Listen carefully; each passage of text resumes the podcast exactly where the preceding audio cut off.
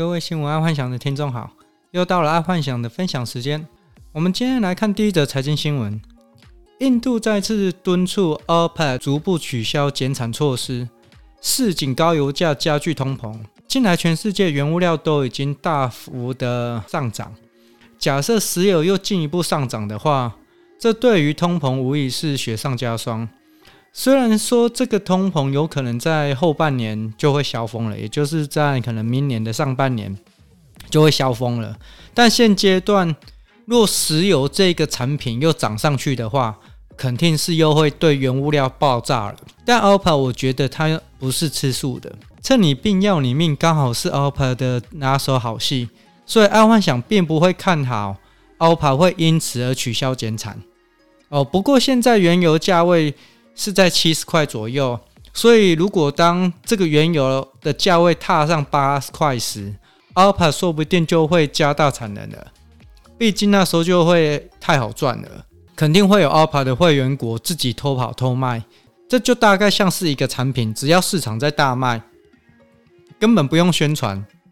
自然而然市场上就会跑出竞争者。所以可以的话，尽量维持在第二的位置。有时候会比较能走得比较长远。好，再来娱乐新闻：吴宗宪的女儿 Sandy 自曝家管严，禁看小叮当，原因整个网友傻眼。吴宗宪的女儿从小就被家管严，所以不能看漫画。其实爱幻想这里可以了解为什么不给小孩子看漫画的原因，毕竟漫画含有大量的血腥啊。不实剧情啊，夸张的剧情啊，不合时宜的剧情，怕对小孩子的心智尚未成熟的时候啊，会有误导的错误。但说实在话，其实蛮多的漫画是真的可以学到很多东西，像譬如东大训练班、航海王、火影忍者、龙狼传、炸欺猎人、炸欺游戏、死亡笔记本，甚至是小叮当，其实都不失为学习的好范本。像最近。疫情的关系，爱幻想就陪着小孩看着小叮当的电影版，从二十几年前看到最近的电影版，就发现以前爱幻想在小时候看到哆啦 A 梦的神奇的道具的时候，到现在根本来说就不算什么，因为有一些东西都真的成真了，所以真的也要感谢小叮当，才能让小朋友有多一点对未来的幻想。而小朋友有了幻想，才会把幻想实现的一天。所以陪着小孩子一起看漫画，然后讲解漫画的内容，对小孩子是不错的。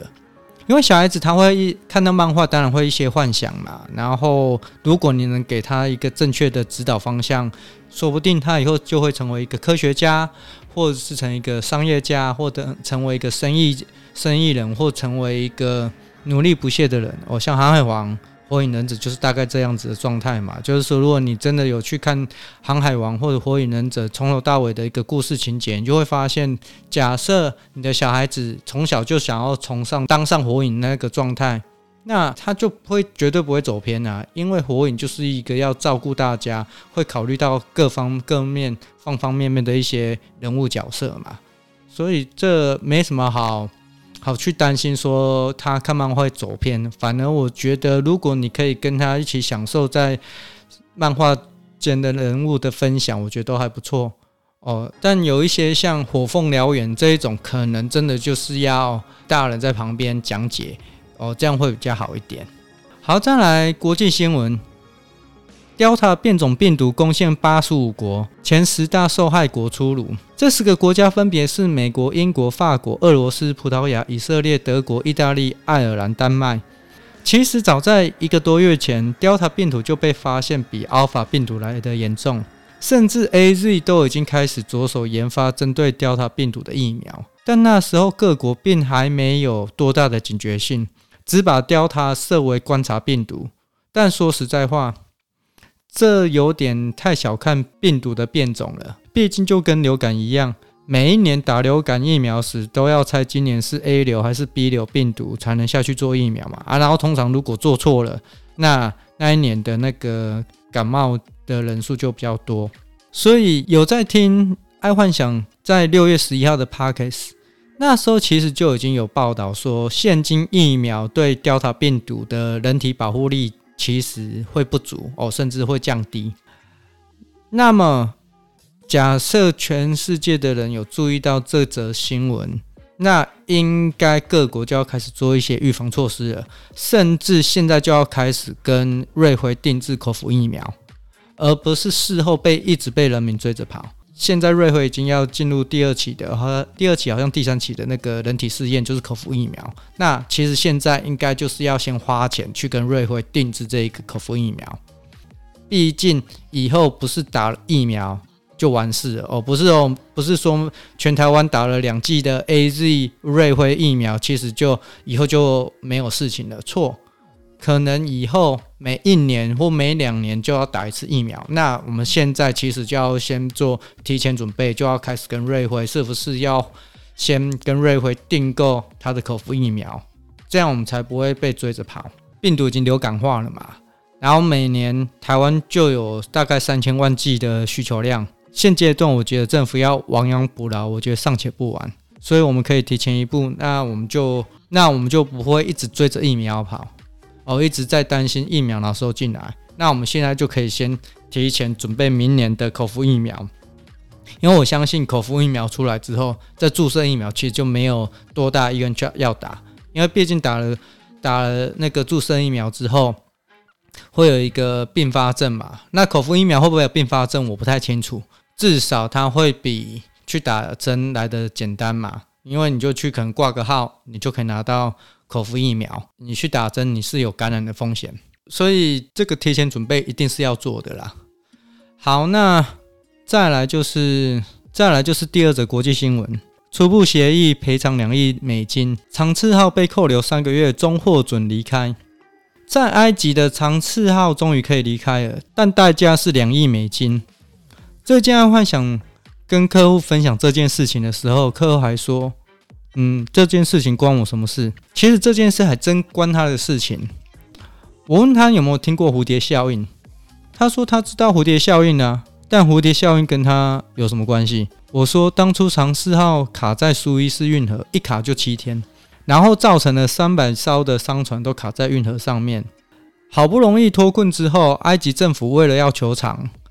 强制扣了长赐号在埃及，一扣就三个月过去，而且船上有两百亿的美元商品，这个全部都重做，因为商品在上面嘛，当初交要交货的没办法交货，所以一定所有的商品，这两百亿的商品全部重做，又到了赔偿金两亿。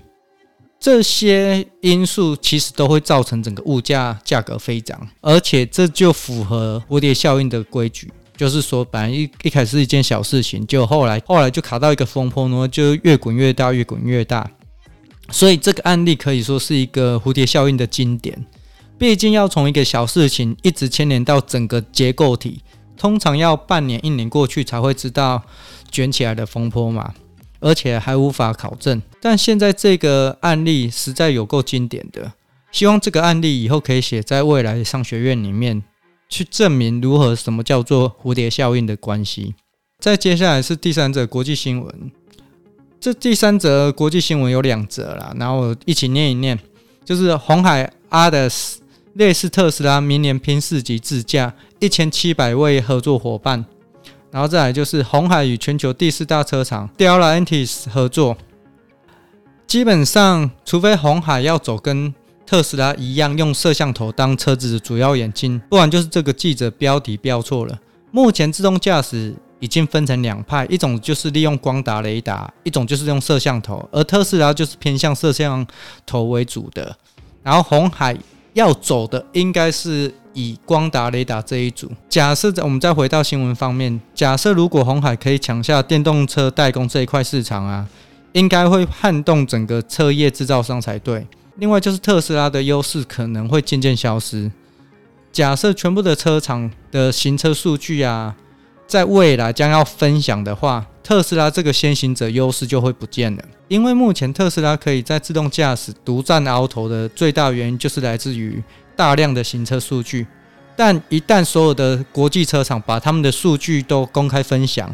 特斯拉这个独占优势将会不见。毕竟全世界传统车厂卖的车比特斯拉多了好几倍嘛。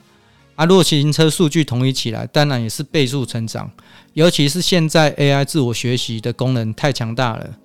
加上这个 NVIDIA 的那个最新算力可以达到一千的算力，这比当前最好电动车的算力啊高出四倍之多。所以在未来，特斯拉除非是跟 SpaceX 绑在一起哦，不然这一波全球车厂的围剿之下，特斯拉可能很难有新的局面啊。但是当然，特斯拉它有最终的那个武器，就是把 SpaceX 拿出来跟它绑在一起，哦，那它就无敌了哦。不管它其他的车厂怎么样分享数据，那都没有用。它只要把 SpaceX 的数位卫星跟那个特斯拉绑在一起，基本上它就无敌了。这是别的车厂做不到的。目前就算是红海跟车厂所有车厂联联合在一起，它也做不到。今天就跟各位听众分享到这，记得帮安幻想按赞加分享哦。好，晚安，拜拜。